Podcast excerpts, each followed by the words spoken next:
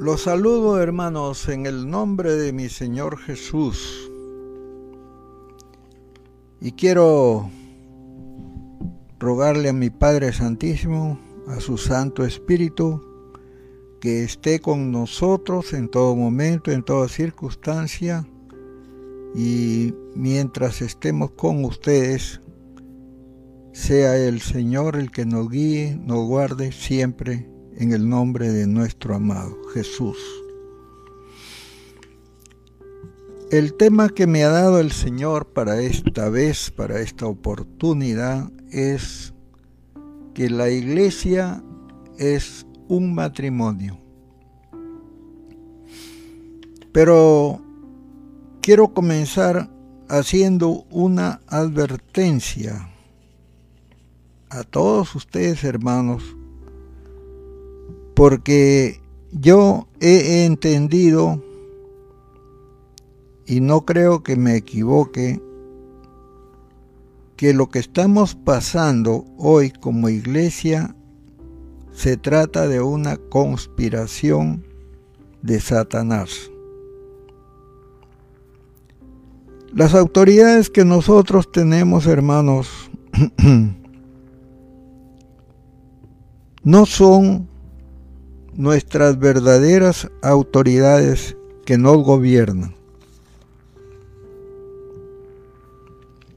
sino que hay un gobierno subterráneo, una élite que gobierna a los que no gobiernan. Acá en nuestro Perú no se escapa de este gobierno subterráneo.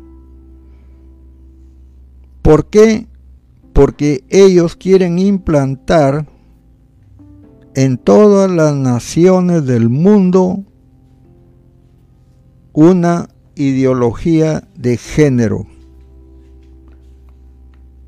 Si quieren comprobarlo, tenemos la palabra del Señor y quiero que ustedes mismos examinen lo que les voy a decir, lo que les estoy diciendo.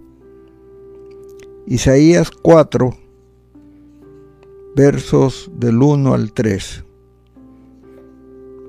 Lean todo el capítulo mejor, es cortito. Allí nos advierte el Señor, ya con mucho tiempo, con 700 años antes de que venga nuestro Señor Jesús. Lo escribió el profeta Isaías. Y ahí nos dice justamente lo que el diablo ya está haciendo en este momento.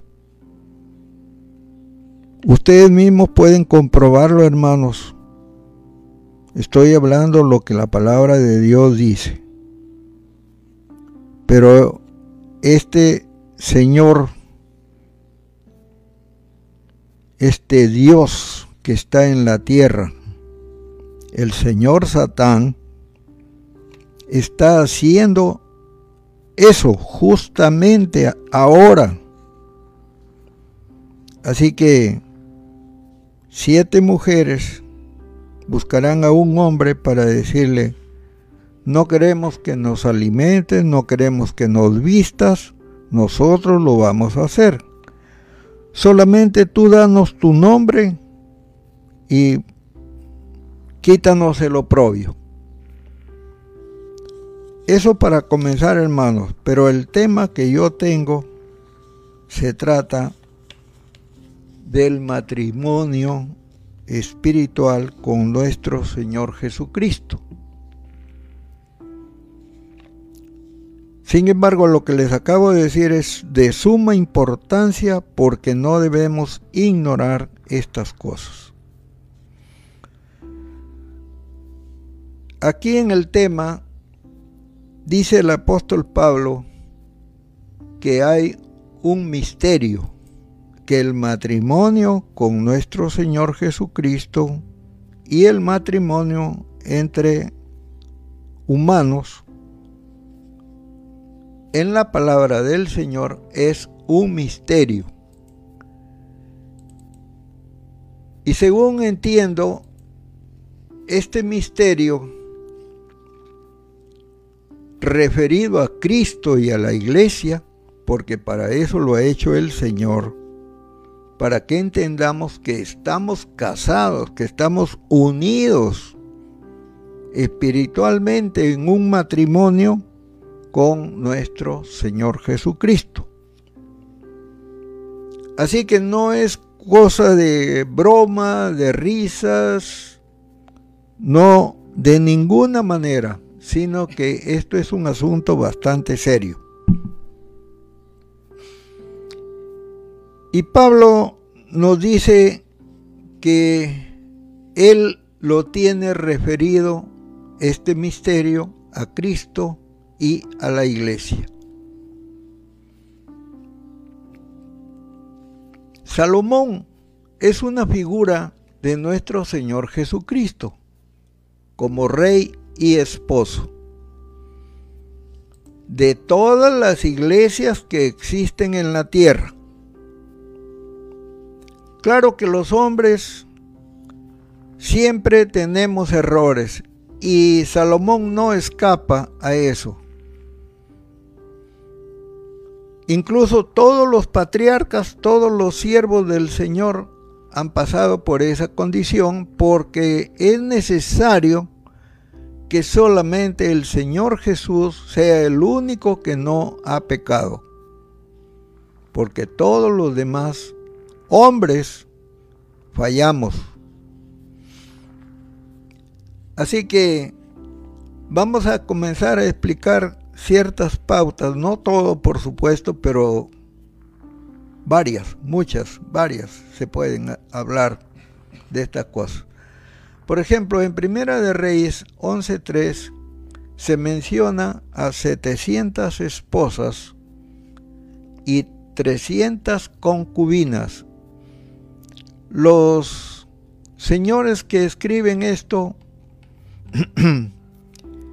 uh, analizan que puede ser Edras, que puede ser Jeremías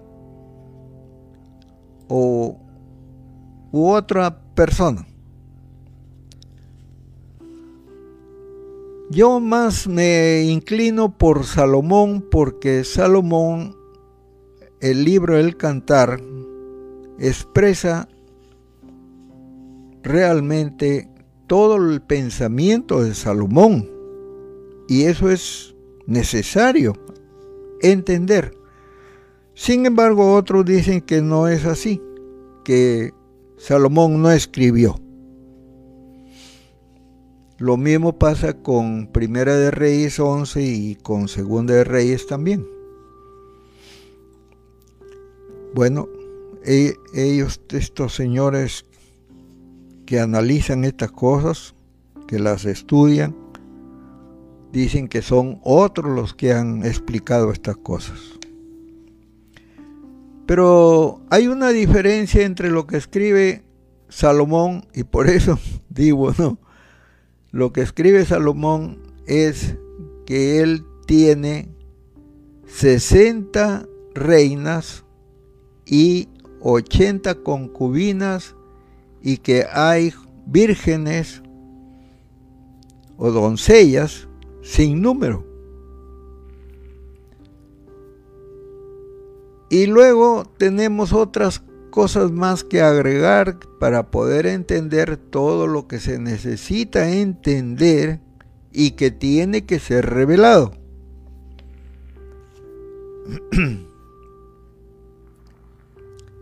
Por la falta de conocimiento, Satanás, Oseas 4:6 así lo dice,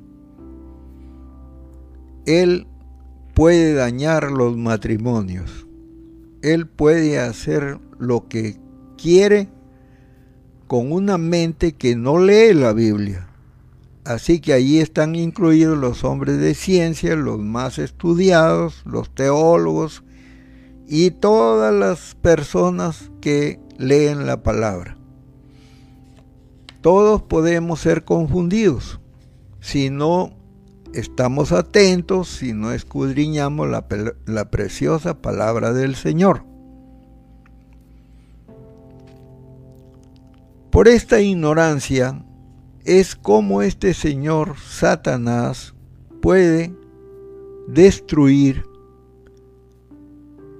todo lo que pensamos nosotros al respecto y también los esposos. Y Satanás se aprovecha de nuestra ignorancia.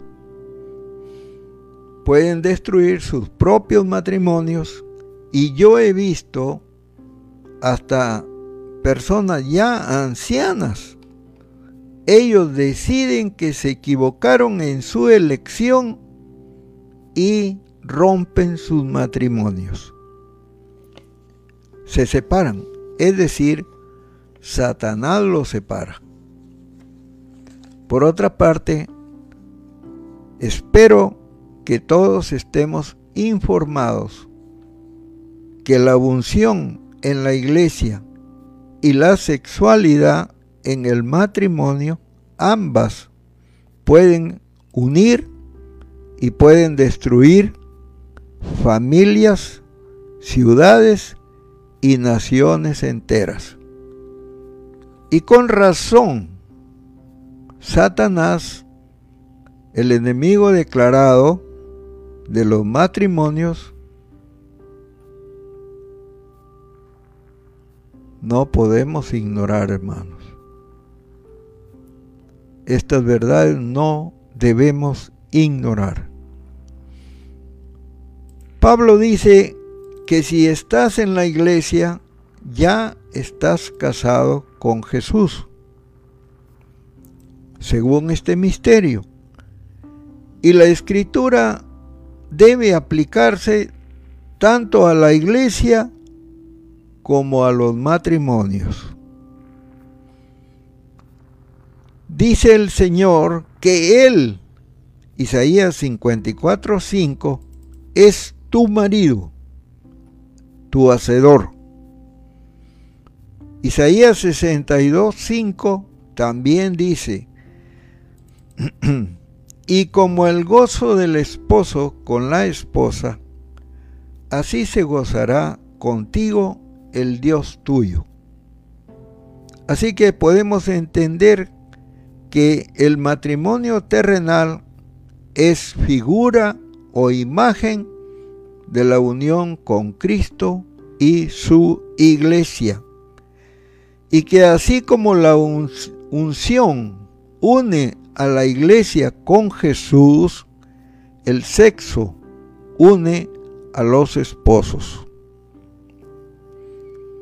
Dice Pablo que la intimidad de los esposos es embriaguez, es éxtasis, es reposo, es refrigerio y descanso en el espíritu y su sintomatología como las palabras inexpresables o que éstas no se pueden explicar, como gemir, jadear, gritar, reír, canturrear, hablar en lenguas, extasiarse, desmayarse, desvanecerse, estremecerse, temblar, perder el equilibrio, perder la realidad y la compostura. Y el amor también embriaga, hermanos. Son las mismas en la iglesia y también en la alcoba de, la alcoba de los esposos. Luego viene el, el quebrantamiento, el estaciamiento, el descanso, el reposo, el bienestar y el refrigerio y la salud. Todo viene con la comunión de los espíritus. Las palabras que son impronunciables también las podemos balbucear, rezongar, mascullar o lamentar.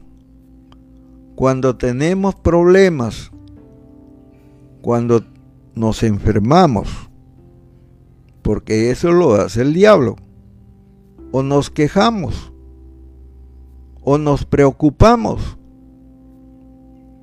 o tenemos dolores.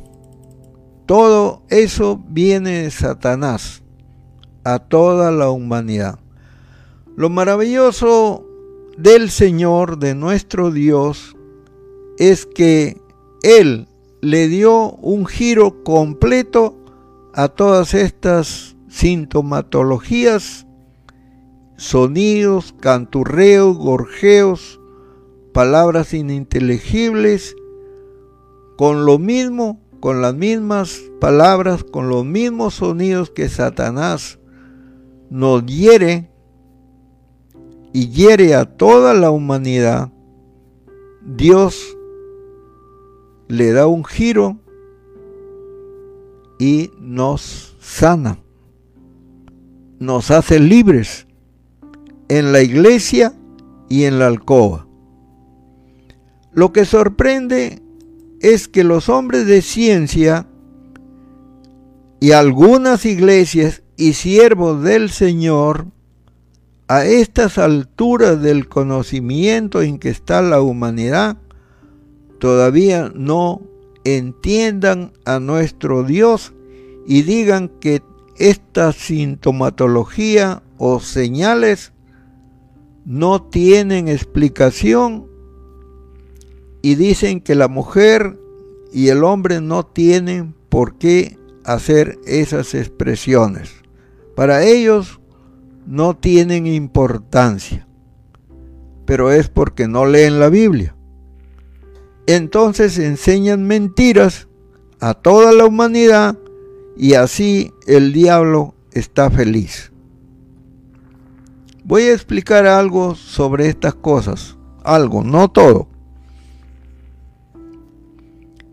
El éxtasis, la pequeña muerte o también la hermosa agonía de nuestro Señor. Isaías en el capítulo 28, los versos 2 y del 9 al 14, dice de esta manera. Repito, no voy a decir todo, solo parte nada más. He aquí que uno fuerte y robusto, enviado por el Señor, como una granizada, como huracán devastador, como aguacero torrencial de desbordadas aguas, los echará a tierra con la mano. Dios dice que Él tiene uno que es fuerte como turbión de granizo, como torbellino trastornador, como lluvia torrencial que socava y derriba tierra, los echará a tierra con la mano.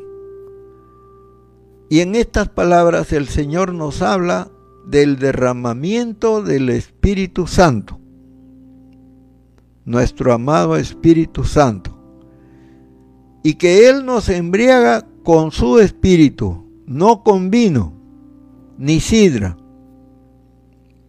Ustedes han visto a un ebrio lleno del Espíritu Santo Este creyente, este hermano, hasta se vomita. Y su comportamiento es igual a una persona embriagada con vino. Y las lenguas que hablan también se asemejan al hablar de una persona ebria o al balbuceo de un bebito y también al balbuceo de una esposa cuando experimenta un éxtasis. En cuanto a caer, un ebrio lo hace en cualquier lugar y en cualquier posición, hasta ser motivo de burla. Y así pasa en jornadas, en campañas y en cruzadas de algunos siervos del Señor. En Pentecostés también dijeron, están ebrios los apóstoles. Y esto es lo que no soportan ni entienden muchas iglesias y muchos pastores. El caso de las hermanas mujeres embriagadas por el Espíritu es más escandaloso por su condición de mujeres. Debido a esto, hay pastores que se escandalicen de forma terrible, llamándolo desorden o escándalo. Peor aún si hay vómito. En el caso de las liberaciones de espíritu de brujería, los demonios salen con vómito, de tal manera que no entienden. Por eso digo que entienda el que pueda. Amén. Yo no me escandalizo. Verso 9. ¿A quién se instruirá en el conocimiento? ¿A quién se le dará a entender lo que oye? ¿A los recién destetados?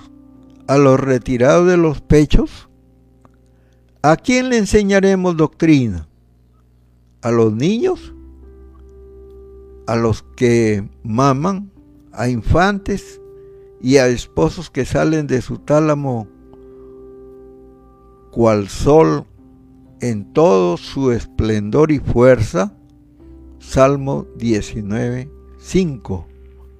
Es decir, a los que son íntimos con Jesús, a los que no ponen trabas a la palabra, a los que no ponen en duda la palabra y no la cuestionan. A ellos le vamos a enseñar.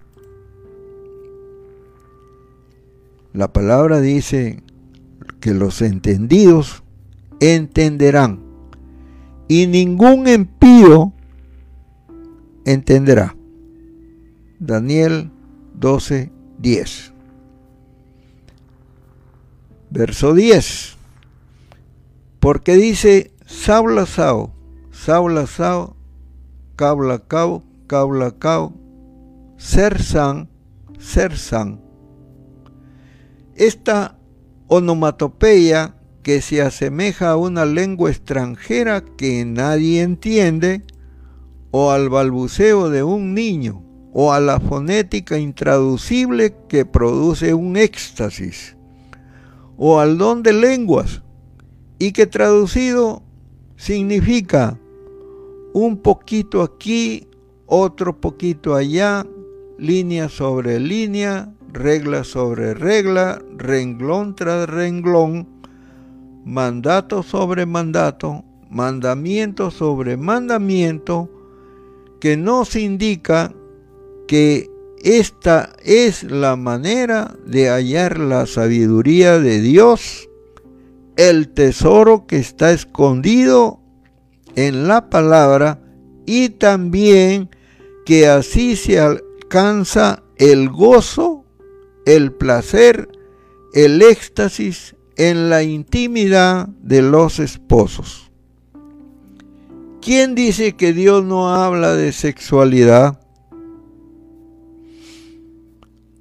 La pequeña muerte y la hermosa agonía. Cantar 4.6. Así lo dice el Señor, antes que sople la brisa del día y se huyan las sombras, me iré al monte de la mirra, a la colina del incienso. Y Salomón expresa su deseo de unirse a su esposa en la intimidad hasta que amanezca el día. Pero es nuestro Señor Jesús quien insinúa proféticamente su deseo de ir al monte Gólgota a experimentar la hermosa agonía de su muerte. Y por eso también se dice por analogía que el éxtasis sexual es una pequeña muerte. Y se insinúan dos gomorrecinas la mirra y el incienso, que son componentes del óleo de la unción sacerdotal y son figura de los líquidos seminales de los esposos en su intimidad. Incluso el velo del templo se partió en dos, es decir, la esposa estéril, la sinagoga. Ahora sí va a dar a luz a doce apóstoles primero once y luego eligieron los apóstoles a uno más. Y esta nueva iglesia apostólica sí le dará al Señor los hijos que Él deseaba desde muchos siglos antes. Cantar 5.1 dice, ya he entrado en mi huerto, hermana mía, novia, He tomado mi mirra con mi bálsamo, he comido mi miel con mi panal, he vivido mi vino con mi leche. Comed amigos, bebed, oh queridos, embriagaos. Recién después de muchos siglos, nuestro Señor puede comer su miel, su leche, su panal y su vino y también invita a todos en su iglesia a participar de su vianda. Salomón es figura del rey Jesús y el harén de Salomón es figura de las miles de iglesias cristianas existentes en el mundo. Me resulta una incongruencia que el pueblo judío, teniendo el ejemplo de su rey Salomón y su harén, no entiendan el significado de esta profecía. Es inaudito, inconcebible y hasta podría decir necio. Y su lamita es la elegida entre las más bellas del harén. Ella, a pesar de ser la elegida entre todas, también tiene errores, como el común de las esposas. ¿Y por qué no lo iba a tener, no? Si ella representa las iglesias del Señor. Bueno, a lo mejor. El Señor viene a su huerto a su iglesia a buscar alimento y bebida de la boca de sus siervos, de sus pastores, de sus teólogos, de sus doctores, de sus predicadores, de sus evangelistas, de sus músicos, de sus cantantes. Así que esto es un asunto espiritual, mientras para un esposo es un asunto de comunión íntima. Para entender los versos, comed amigos, bebed, oh queridos, embriagados, que han sido un quebradero de cabeza para muchos, pregunto, ¿acaso Salomón está invitando a otros a su harén? De ninguna manera. Más bien es nuestro Padre Santísimo quien nos invita a todos a participar de su vianda espiritual. A todos los llamados, para que se cumpla esto, es necesario que tanto los pastores como los esposos no se comporten como inexpertos. Y cuando nuestro Señor venga a su huerto, a su iglesia, a beber vino adobado y mosto aromático, miel y leche, exquisito vino de granadas, de los labios, de la boca, de las mejillas, del paladar y de debajo de la lengua de su amada, todas estas exquisiteces. Amén. Con razón el diablo hace tanto daño a la iglesia y a los matrimonios. Con razón, en muchas alcobas e iglesias no hay fiesta, porque no hay gozo, no hay vino, ni hay unción. Más bien parece como que Dios se ha muerto, está muerto, y solo hay matrimonios sin amor y muchos cultos que parecen funerales. Y así el diablo está feliz. ¿Está prohibido hablar del beso francés en la iglesia? Yo lo dudo, porque Salomón lo escribió, escribió sobre este beso hace 2970 años. Así que no digan que son los franceses los que han inventado esto. Verso 11. Sí, con palabras extrañas y con lengua extranjera hablará a este pueblo. Verso 12. Él que les había dicho, ahora descanso, dejad reposar al fatigado, ahora calma, pero ellos no han querido escuchar. Hasta el día de hoy hay muchos que no quieren escuchar. Dios quería derramar su Santo Espíritu en Israel, pero ellos dijeron no. Ellos pensaron que la ley era mejor que la gracia. Y eso que Israel no quiso hacer, eso es lo que hoy hace la iglesia de Jesús. Liberar, desatar y restaurar a los cautivos del diablo, derramando el aceite, rompiendo cadenas, transmitiendo el espíritu. Dice, Saula Sao, Saula Sao, Caula Cao, Caula Cao, Ser San, Ser San de suerte que vayan y caigan hacia atrás y sean quebrantados, enlazados y caigan en la trampa y sean presos. Los noticieros de televisión, los periodistas y los incrédulos no entienden las cosas del Espíritu.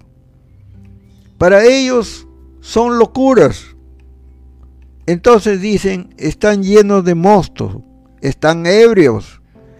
En lugar de decir, están llenos del Espíritu Santo, porque hablan diferentes lenguas.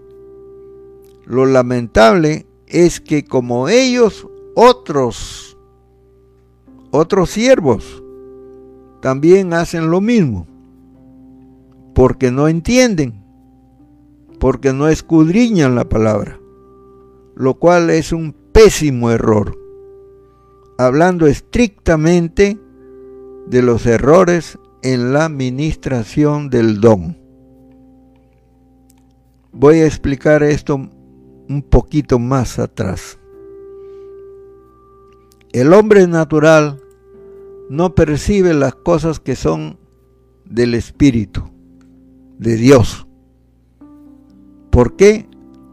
Porque se han de discernir con el Espíritu.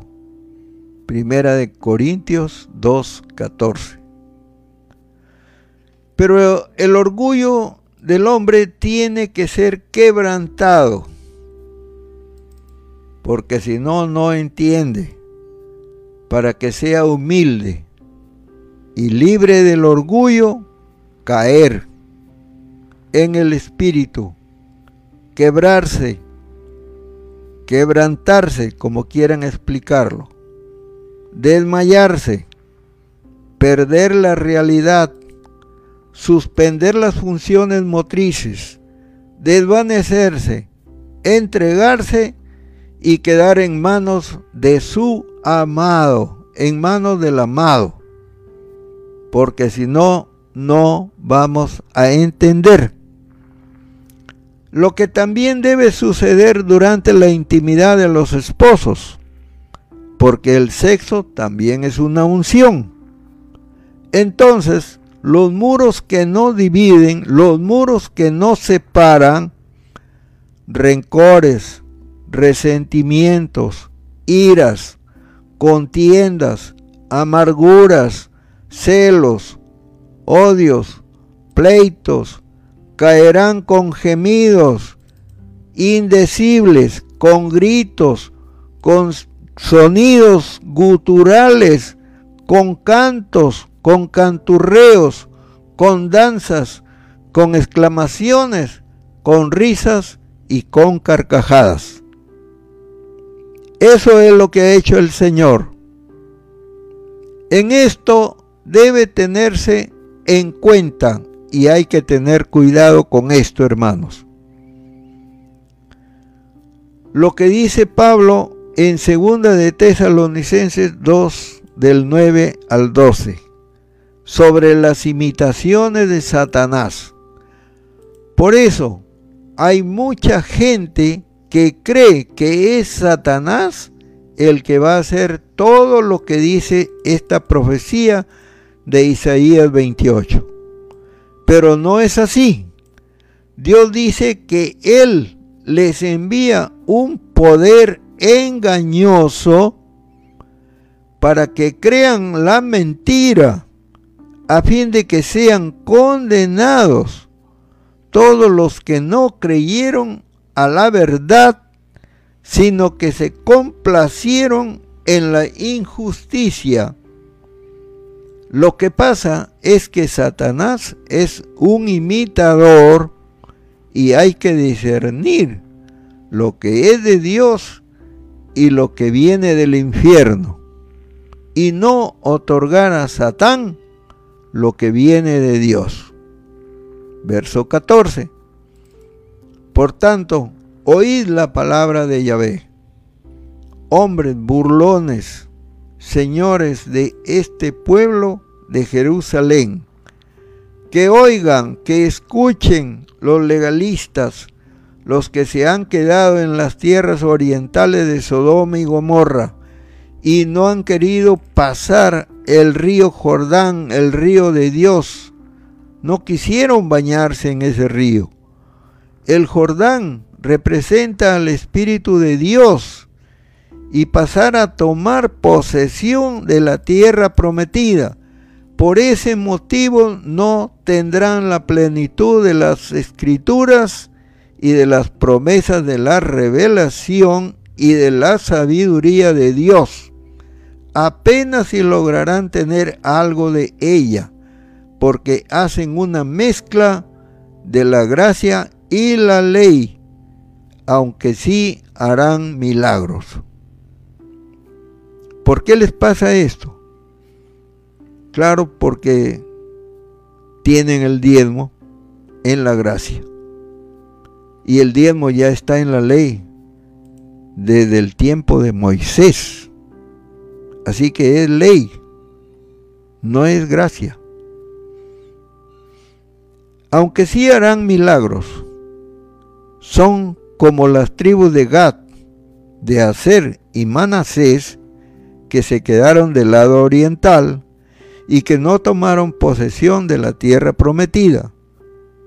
Se quedaron del lado oriental del río de Dios, aunque sí pasaron después para hacer guerra junto a sus hermanos de las demás tribus. Y éstas sí tomaron posesión de la tierra prometida. Y esto, hermanos, es hacer las cosas a medias. Y es complicado. ¿Quién quiere entender? ¿A quién le vamos a enseñar doctrina? Que tengan paz, hermanos. Me dio mucho gusto compartir con ustedes esta palabra de mi Padre. Dios los bendiga, hermanitos.